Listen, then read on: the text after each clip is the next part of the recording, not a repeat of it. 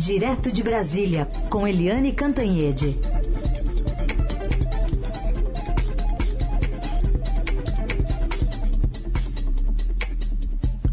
Oi, Eliane, bom dia. Bom dia, Raíssa Carolina, ouvintes. Bom dia, Eliane, bem-vinda. Bom, eu vou já. Bom, a gente vai falar muito sobre essa crise né, na área militar, demissão do ministro da Defesa e agora dos três comandantes. E vou puxar uma pergunta já da nossa ouvinte Maria, que quer saber se, na sua visão, a saída de dois ministros que não aceitaram fazer o que iria contra o entendimento da atuação das Forças Armadas do, no governo pode representar um fato determinante no futuro e no presente do país. Essa, essa crise militar, Maria, bom dia, bem-vinda, bom dia a todos.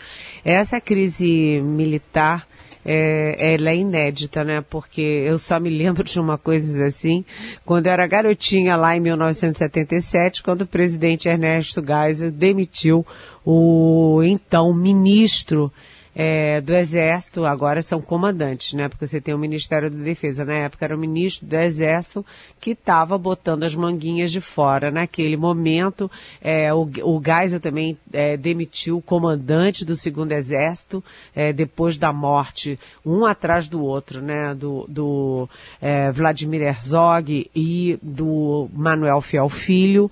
Então, o Geisel naquele momento demitiu os comandantes militares para ele ele poder continuar o projeto de abertura e o processo todo de redemocratização do país. Nesse momento é ao contrário. O Bolsonaro demite o ministro da Defesa, o ministro da Defesa, o general, amigo dele, é, Fernando Azevedo Silva. E ontem demitiu os três comandantes militares, Exército, Marinha e Aeronáutica, exatamente porque é, o Bolsonaro não está gostando desse negócio de democracia. Em democracia você tem que conversar, tem que admitir, tem que acertar. Essas coisas chatas, né? Ele preferia poder fazer tudo o que lhe, viesse na cachola, como ele tentou fazer, por exemplo, na, na pandemia. É, e os militares disseram não. Eles têm um limite é, de trabalhar, sabe, Maria? na institucionalidade dentro da, daquele princípio constitucional de que as Forças Armadas são instituições de Estado, não de governos que vão e vêm.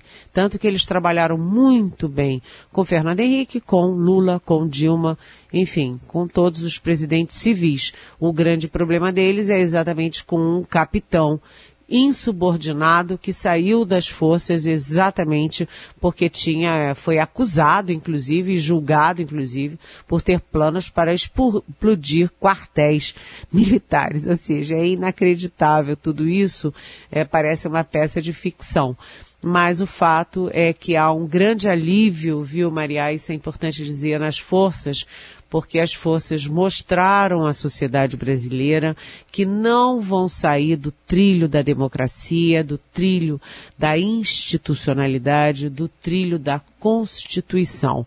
Mostraram que eles têm limite e mostraram principalmente que aquela ideia de que as Forças Armadas são um monobloco e todo mundo é bolsonarista, igual a esses bolsonaristas alucinados de internet, isso não é verdade. Né? É, tem muita gente que apoia o Bolsonaro, que votou no Bolsonaro, mas a cúpula militar mostra que não é um bando de é, pazuelo. Um manda, outro obedece qualquer coisa. Não. Não é assim que funciona. Acima do Bolsonaro existe a Constituição brasileira.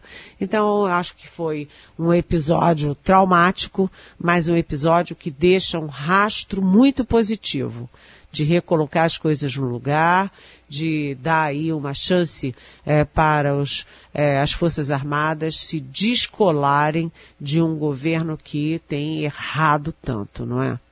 Bom, Eliane, uh, no meio disso tudo, ontem teve uma tentativa do, do Major Vitor Hugo, ex-líder lá do, do presidente Bolsonaro, do governo lá, de dar mais poderes a ele, poderes de guerra, botando a pandemia numa lei que trata de guerra, de agressão estrangeira. Como é que foi isso? Olha, é inacreditável, sabe? É, é um, foi uma operação tosca, uma operação primária, uma operação mequetrefe. Você, evidentemente, que isso não saiu da cabeça dele, né? Ninguém é, sozinho apresenta um projeto desta magnitude. Né, um projeto que simplesmente é, é, amplia a possibilidade de mobilização nacional para a pandemia. A mobilização nacional é usada quando a soberania nacional está ameaçada, quando existe risco de guerra. Ninguém está vendo risco de guerra nenhum cá para nós. Você olha para um lado, olha para o outro. Uh, a Venezuela não está tentando invadir o Brasil. Ninguém está tentando invadir o Brasil.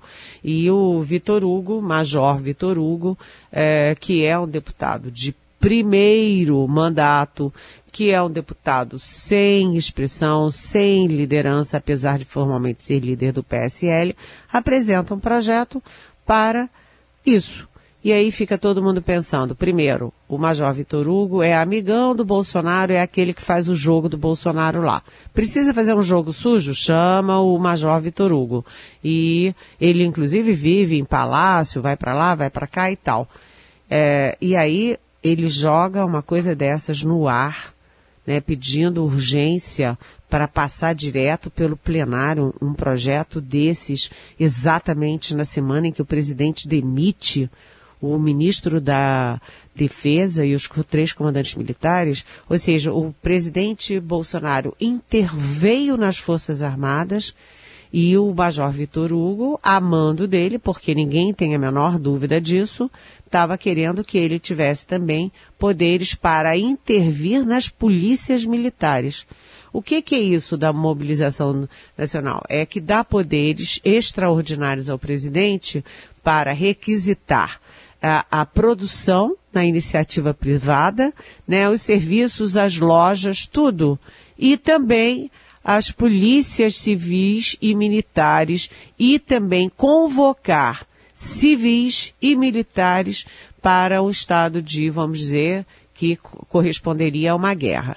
Isso significa que o Major Vitor Hugo queria dar ao Bolsonaro, tirar dos governadores o poder de controle sobre lockdown, toque de recolher, etc., e tirar deles o poder de controle de comando das polícias para dar ao Bolsonaro. Gente, de uma gravidade, entendeu? Primeiro que é tosco. Quem, eles achavam que ninguém ia perceber, que ninguém ia ver. Primeiro a gravidade, segundo a, sabe, a manobra, sabe, para tirar o comando das polícias dos governadores. É, é inacreditável tudo isso agora. Foi engraçado. É, eu até ontem ri no meu programa no Globo News em pauta, porque o deputado Kim Kadakiri, que é, eu nunca sei falar direito o nome dele, mas que é o do Davidson. Kataguiri, é, ele é de São Paulo, ele é um jovem deputado, ele falou a mesma frase que eu ouvi de uma chamada alta fonte militar, que é o seguinte, ué, Cadê a ameaça à soberania nacional? Exatamente a mesma frase. Quando, ele, quando eu vi o Kataguiri, Kat, como é que é tá, Kataguiri? Kataguiri. Kataguiri falando, é eu ri porque realmente foi a mesma frase que os militares estão falando. Cadê? Então a gente ri para não chorar, porque foi uma tentativa evidente do Bolsonaro de meter a mão nas polícias militares. Lembrando que o Bolsonaro acaba de pegar o secretário de segurança do Distrito Federal, aquele que estava comandando as polícias no Distrito Federal e que é um policial federal, para ser ministro da Justiça, ou seja, o Anderson Torres. Ou seja, tudo vai se encaixando, né? Intervém na, nas Forças Armadas, intervém nas quer intervir, não conseguiu nas polícias e uh, já tem um homem aí que conhece e comanda as polícias no Ministério da Justiça. Agora, a boa notícia é que o Bolsonaro descobriu que há resistências, né? Há resistências do Supremo, do grande empresariado, dos banqueiros, da opinião pública, da mídia, esse tipo de coisa, e também agora das Forças Armadas, além de ter da Câmara e do Senado, porque foram foram os deputados que disseram não, um sonoro não a essa proposta absurda, inacreditável do tal Major Vitor Hugo. Bom, vamos aproveitar então para ilustrar aqui para o nosso ouvinte tanto a fala do deputado Kim Kataguiri quanto a resposta do Major Vitor Hugo, que negou, né, disse que qualquer iniciativa teria de ser aprovada pelo Congresso. Isso tem aparência de golpe, isso tem cheiro de golpe no dia em que os três comandantes das Forças Armadas pedem demissão em solidariedade ao ministro Azevedo. A eventual decretação da mobilização nacional seria, na verdade, uma forma de mobilizar esforços para que nós pudéssemos nos contrapor a, um, a, algo de grandes proporções que prejudicasse, como prejudica, na verdade, a pandemia, sem que direitos e garantias individuais pudessem ser ameaçados. Tá aí a ilustração para o nosso ouvinte que não é, chegou a ouvir ontem essas manifestações lá no Congresso.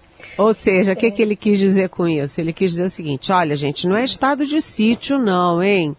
nem estado de defesa, não. É só mobilização. É, é só uma mobilização.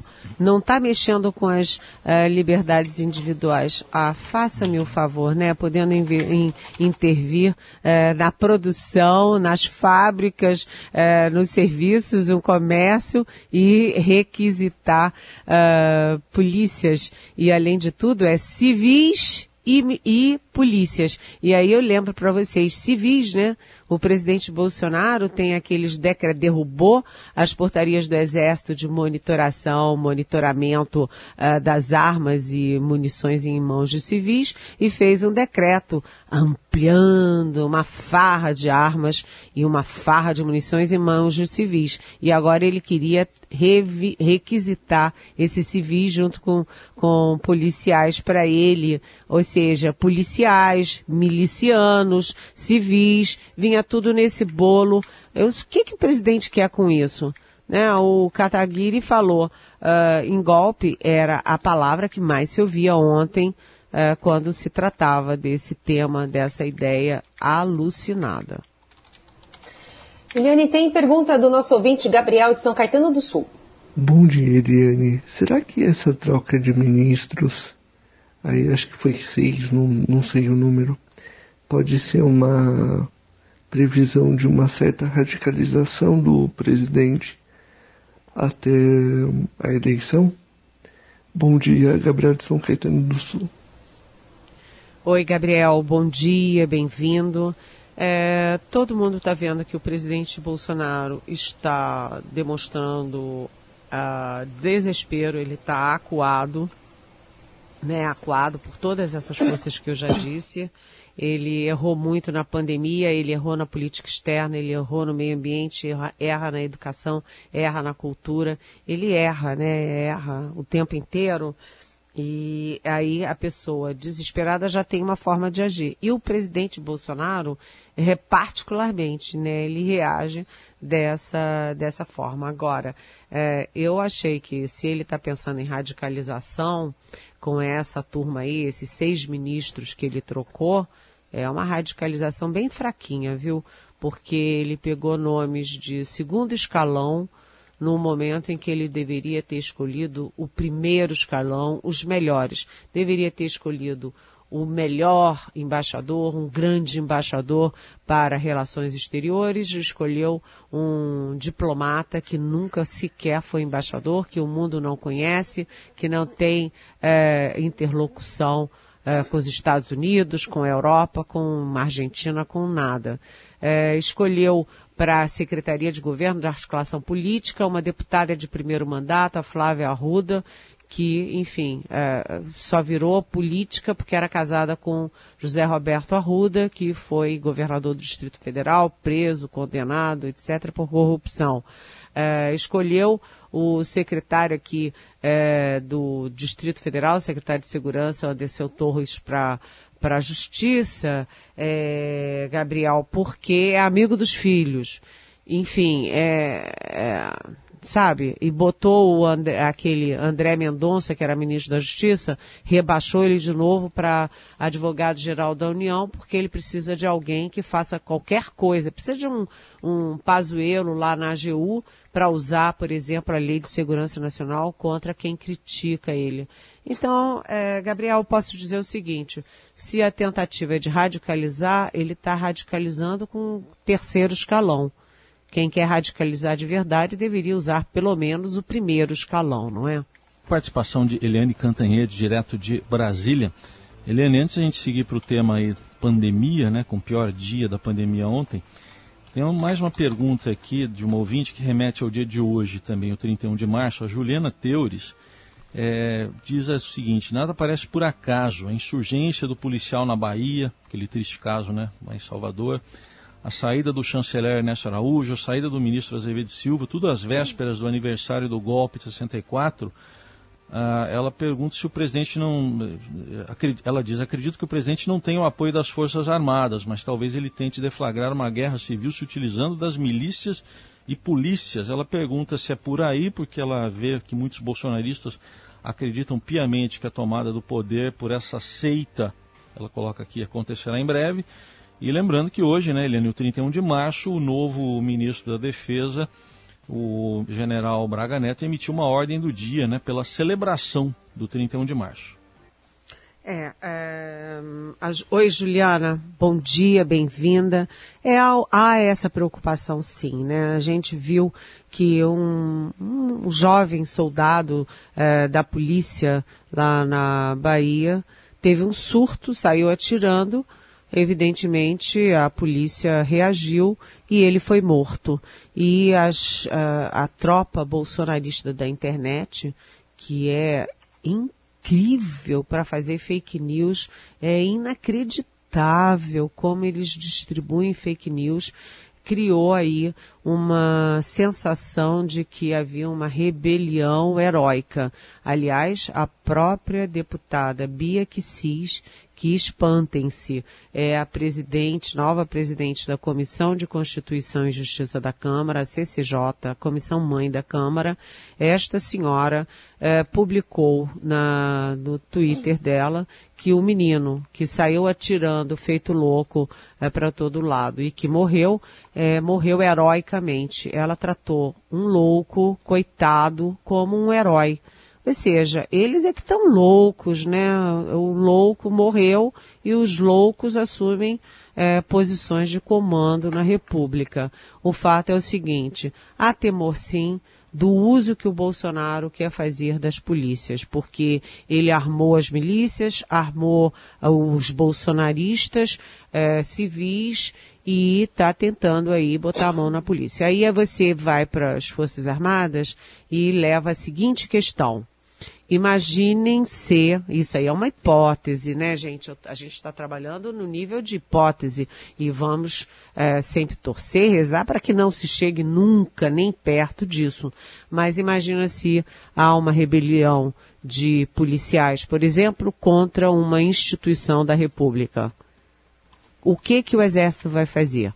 Vai trocar tiros na rua com a polícia? Ou vai lavar as mãos e dizer que não tem nada a ver com isso. É de uma gravidade enorme e isso está, sim, no radar do Exército Brasileiro, das Forças Armadas Brasileiras. Não se pode brincar com esse tipo de coisa com as polícias. Agora, Heisen, eu quero ah, pegar carona aqui é, na pergunta da Juliana Teures, é, já que estamos no dia 31 de março, que é 57 anos do golpe militar, né, que durou 20 longos anos de tortura, desaparecimentos, é, restrição de liberdade individual, perseguição a ministros do Supremo, cassação e perseguição de deputados, senadores, jornalistas, advogados, médicos, etc., diplomatas. É, mas é, queria dar uma boa notícia. É, havia grande temor sobre a nota, a ordem do dia do general Braga Neto, que assumiu o Ministério da Defesa, o que que ele diria no dia 31 de março. E se temia que a nota dele fosse ainda muito mais grave, muito mais na linha bolsonarista, que, enfim, é, faz loas ao brilhante Ustra, que é o símbolo da tortura no Brasil, ao Pinochet, aos Stroessner, etc. Então se temia muito que o Braga Neto partisse para uma coisa assim. Mas o que, que ele fez? Ele usou a ordem do dia que já estava pronta para ser assinada pelo general Fernando Azevedo Silva, pegou e assinou. E a única palavra ali fora de lugar que tem essa ordem do dia é o que o Heisen detectou, é celebrar. Né, celebrar, eles colocam como se as Forças Armadas tivessem salvado o Brasil do comunismo e que a sociedade, a, a nação brasileira são devedoras das Forças Armadas por terem feito isso. Mas não falam que depois a coisa saiu dos trilhos, veio o AI-5, veio a tortura, veio tudo isso que eu falei.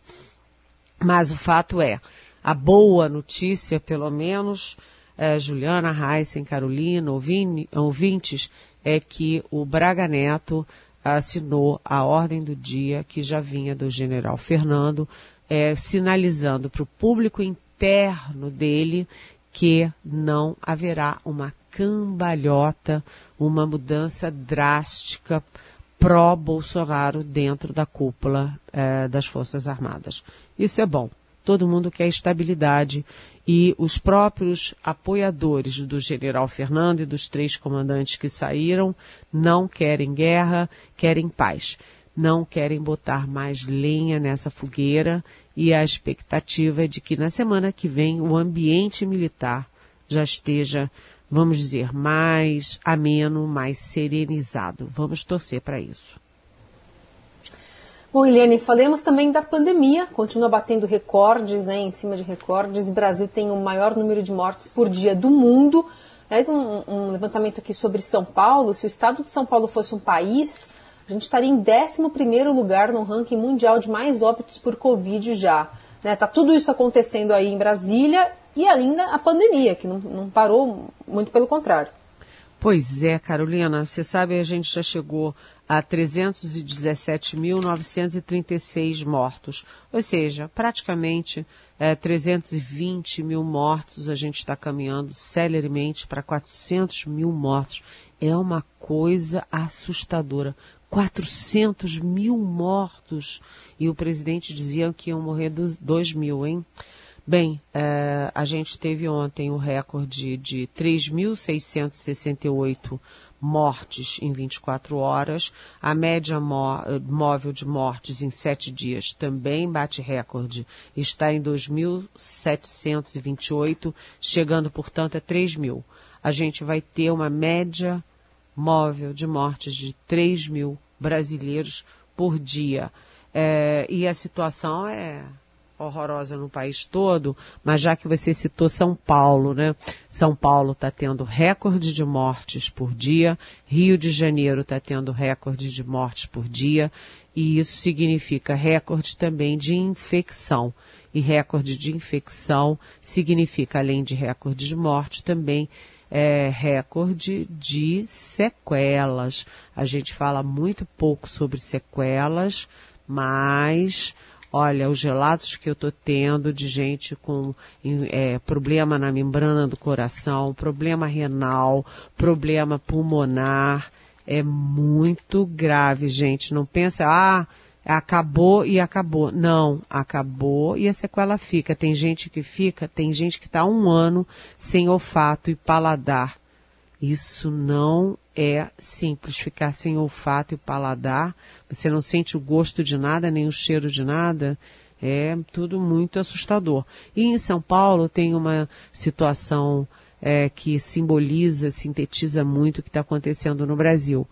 Além do colapso dos hospitais, de não ter mais é, vaga, é, a, a, nível acima de 90% de ocupação, você tem problema aí, risco de falta de oxigênio, risco de medicamentos, e agora você está vendo é, combis escolares, é, veículos escolares sendo usados para transportar corpos. Não tem mais veículo para transportar corpos. Isso me remete mais uma vez ao ministro Luiz Henrique Mandetta, lá no início da pandemia, quando eu dei um furo de reportagem com ele dizendo ao presidente: O senhor está preparado para ver os caminhões do Exército transportando corpos nas ruas? Ou seja, não são ainda os caminhões do Exército, mas são é, veículos, olha só, gente, veículos estudantis, escolares transportando corpos. Daqui a pouco vai faltar covas e, aliás, já há um cemitério de São Paulo que recusa novos mortos porque não tem mais vaga em cemitério. Desculpem é, falar isso dessa forma tão dramática, mas é porque a realidade é dramática e nós não somos terraplanistas. Nós estamos dentro da realidade. Muito bem. Eliane Cantanhede, obrigada por hoje. Voltamos a nos falar amanhã. Até amanhã. Beijão.